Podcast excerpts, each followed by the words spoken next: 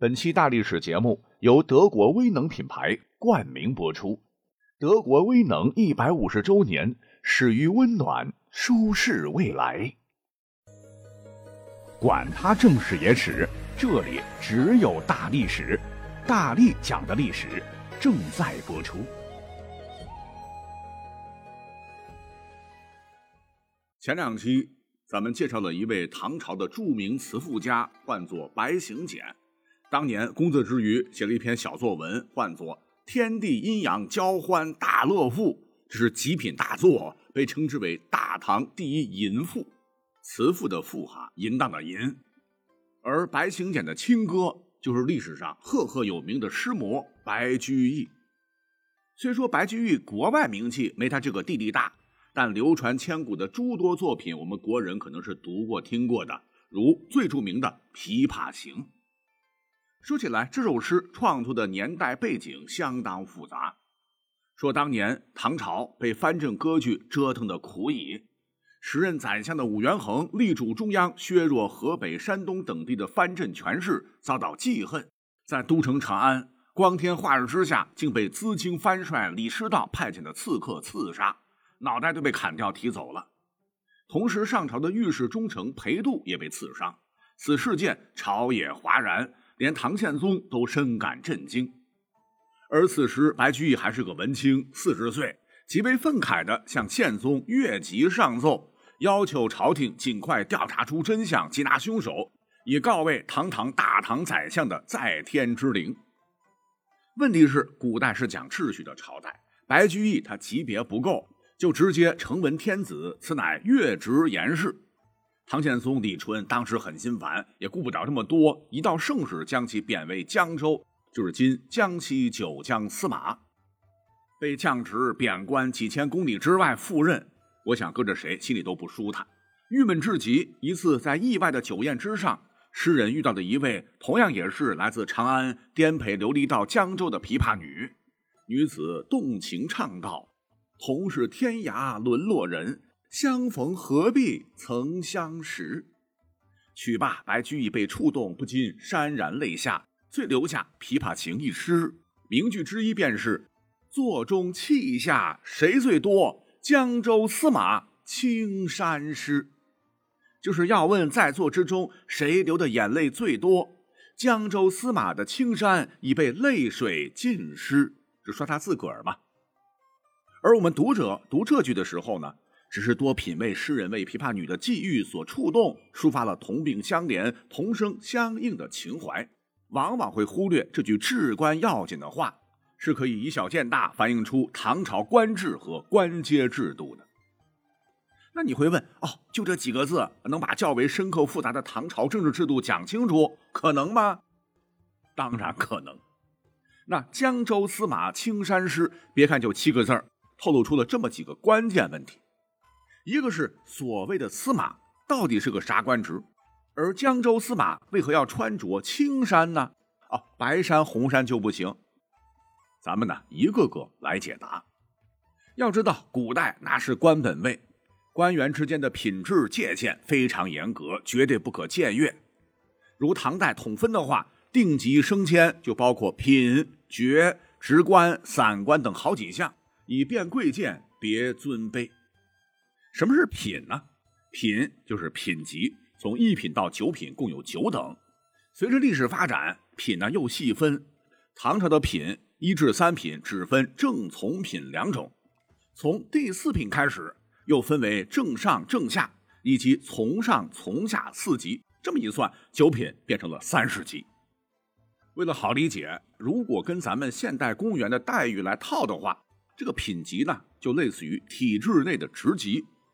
我们可以大概的比一比哈，这个从九品差不多就是副股级，正九品差不多股级，从八品差不多副科级，正八品差不多科级，一直往上，从三品呢大概就是副部级减级，正三品大概就是这个副部级，这个从二品大概是部级，正二品大概是副国级，直至正一品大概就是正国级。要说明的是，这不是具体的你要负责的什么职务工作。而是跟我们今天的这个职称，你像你是初级还是中级、副高、高级，有点类似。再有呢，你看现在发这个职称证，上面写的一定是呃根据什么什么规定认定谁谁谁具备初级或中级什么高级的资格。那无论你是啥职业，记者、教师还是图书馆管理员，都一样的格式用语。可是呢，这个古人，尤其这个唐人，特别喜欢咬文嚼字儿，一定要造出专有的名词以区别之。如《资治通鉴》唐睿宗景云元年专门记载，六品以下得用敕授来表示授予此人，五品以上的得用制授，给某人得授三品以上的必须用册授。那么为什么这么麻烦呢？就是身份有高低吗？相当于贵宾卡、金尊卡、至尊卡，这叫法能一样吗？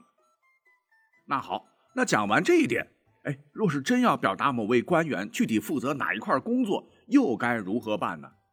这就要牵扯到唐朝官制当中的核心职官制了。职官这个职就是职务的职，它又分为执事官和散官，而这个执事官呢，又又分为两大部分。一部分为中央官职，一部分为地方官职。哎呀，听着头大啊！没关系，听我慢慢往下讲。就如同是金字塔的最顶端，唐代的这个三师，这太师、太傅、太保，或三公、太尉、司徒、司空，对的呢就是当朝天子，理论上对皇帝负有指导、辅佐、监护之责任。套用呢就是正国级，也就是正一品。为什么说理论上呢？因为古代这个皇帝才是老大，三公三师名字听起来牛逼哄哄的，大体上都是吉祥物哈，荣誉而已。再往下，太子太师、太子太傅、太子太保也是一样的哈，套副国级从一品。再往下就是唐朝的正二品尚书令。如果说上头都是皇帝的高级顾问，而这个尚书令以及下面的左右尚书补业，那才是真正的实权人物。相当于国务院的总理，还有副总理，级别很多了哈。我们逐级而下，滴滴滴滴，最后到九品下，像什么大理寺御丞啦、中下县尉啦、诸折冲府对副啦，我们就不讲了。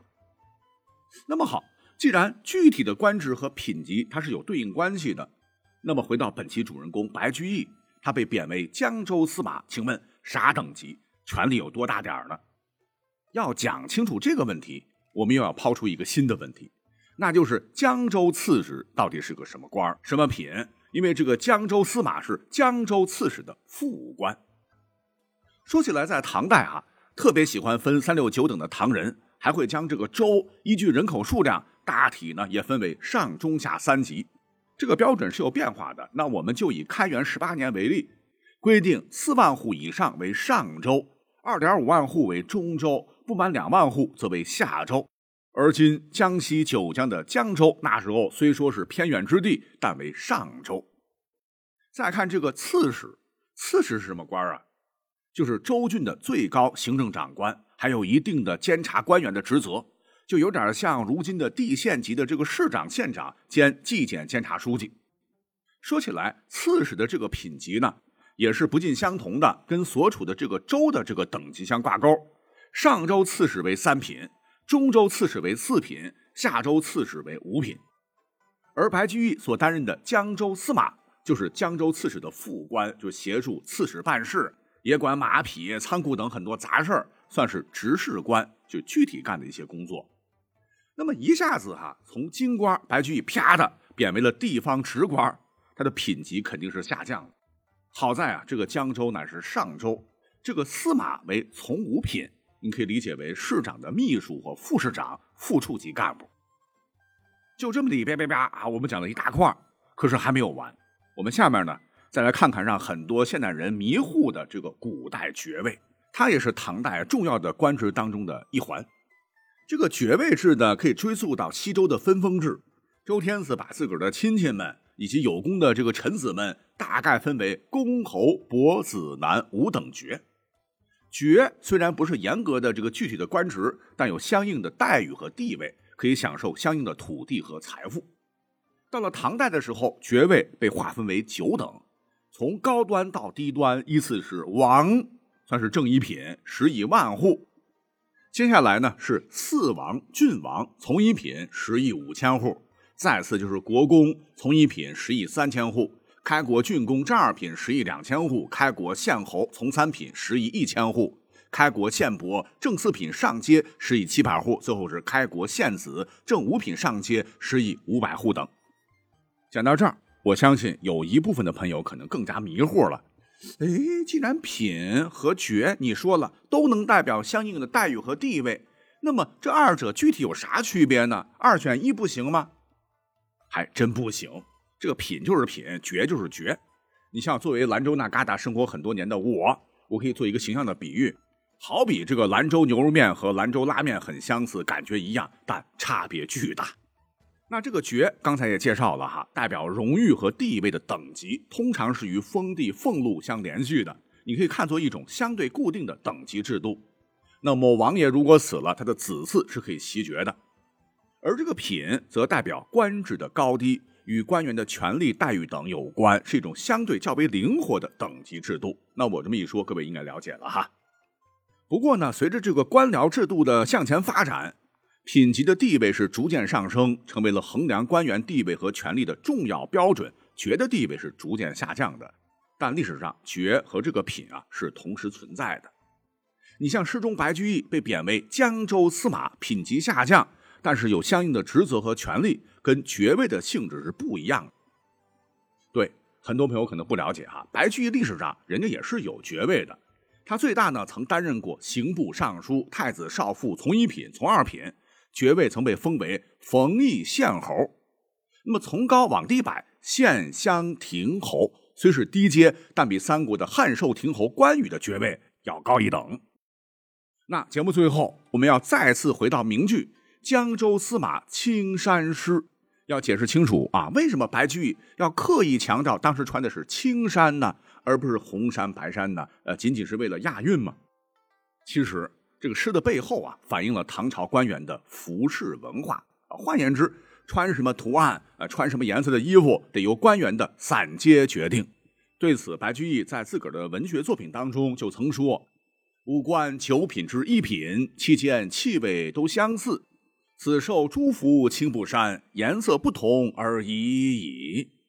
大体规定就是文武官三品以上穿紫配金玉带，文武官四五品穿红色配金带，六七品穿绿色配银带，而八品服深青，九品服浅青配偷石带。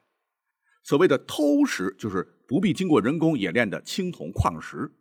最后庶人是素衣并铜铁带。那这么看，白居易所诗的乃青衫，一对应肯定属于九品了。不过前头我们可讲到了，您回忆一下，江州司马是从五品下，可以理解为市长的秘书和副市长、副处级干部，那要穿红色才对啊，怎么会是青衫嘞？那这里呢，我们有必要再讲最后一个知识点，就是唐代的散官，刚提到了啊。散官其实是与执事官相对的官职称谓，没有实际的职务，又被分为文散官和武散官。从这个骠骑大将军、辅国大将军、镇国大将军，一路到最 low 的裴荣校尉、裴荣副尉等，共有四十五阶。那唐代规定，九品以上的执事官都有散位，称为本品。一般呢，朝廷也不会为难你，你不犯过的话。实际职务高，品级就高，散官官阶就高。但本期的这个主人公白居易，他必须例外。原因很简单，这个江州司马是实际工作执事官，为从五品没有错。但别忘了，他可是被贬的。那对应的散官等阶，最终给定了个从九品下的江侍郎。既然说你是被犯错被贬的，就要戴罪立功，留待观察，肯定是惩罚性质的，就不可能让你舒服嘛。那故而等级就绝对不可能按照从五品下，那不是美死你？只能按照这个江侍郎的标准来，只能穿这个青衫衣，以表明你是戴罪之身，等级低。故而这样看来，这个地级市的大领导竟然穿着副股级干部的青衫，那哭哭啼啼也就更好理解了。